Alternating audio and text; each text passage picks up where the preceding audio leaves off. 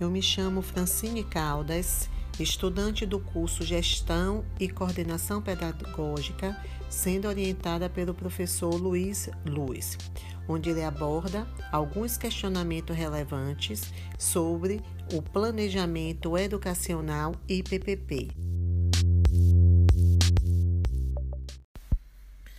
Dentro de uma instituição educacional, se faz necessário estabelecer um plano de ação anual como, partindo do pressuposto da função de um plano de ação pedagógica, onde irá criar mecanismo de trabalho dinâmico com o proposto de proporcionar ações ressaltando os principais problemas e os objetivos dentro de metas a serem alcançadas, com critérios de acompanhamento e avaliação pelo trabalho desenvolvido. Se faz necessário também, para alcançar esse objetivo, criar um plano de ação eficaz que seja voltado claramente nesta definição, tornando suas metas mensuráveis, destacando as tarefas que devem ser realizadas, Tendo prazos estabelecidos, delegar tarefas, é necessária uma representação visual do plano de ação e não esquecendo das situações prováveis de risco. Assim, se faz necessário uma estrutura de ação, contingência para que essas situações sejam sanadas. Contudo, para que a escola atinja seus objetivos, é necessário que ela tenha um bom planejamento pedagógico. A equipe diretiva precisa traçar de maneira minuciosa as metas da escola durante o ano letivo.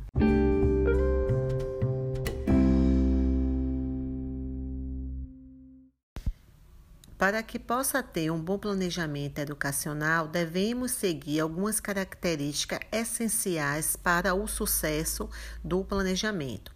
Quais são eles? Ter o foco na aprendizagem de todos, operacionando os conteúdos fundamentais para a escola, ser o produto de uma discussão que envolva toda a comunidade escolar, ter o desempenho constantemente monitorado com abertura para redirecionamentos. Essas são algumas características de um bom planejamento. Todo bom planejamento deve incluir objetos específicos, incluindo estratégias e ações concentradas para atingir tais objetivos.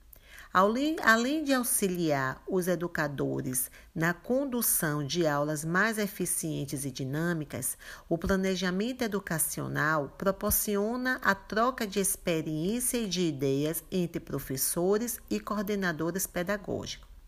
A intenção é que a escola construa propostas mais eficientes para cumprir a sua missão pedagógica.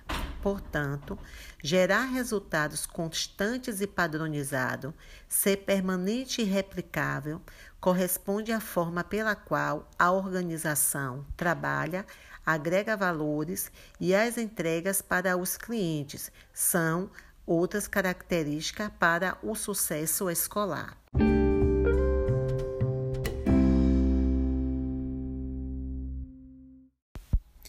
Quais os critérios que eu usaria na elaboração e aplicação do PPP?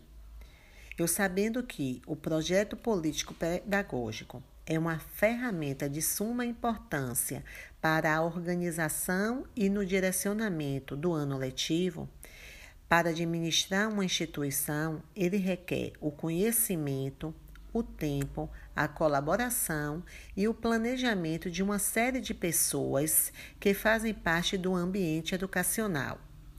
Mas para isso é necessária uma elaboração, usando alguns critérios necessários e eficazes, como identificação da escola, sendo o passo inicial, a missão da instituição, apresentar o contexto das famílias dos alunos, dados do ensino-aprendizagem e os recursos que são disponíveis.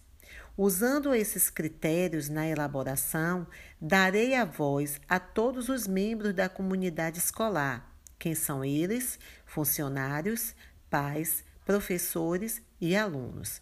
Dentro dessa perspectiva, eu acredito que a peça fundamental na elaboração do PPP é o professor. É com ele que a escola irá demonstrar o que idealiza, quais são as suas metas e objetivos e quais os possíveis caminhos a atingi-los. Portanto, o PPP é uma, é uma ferramenta importante para a instituição. Ele procura ter um caráter de documentos formal, mas também deve ser acessível a todos os integrantes da comunidade escolar.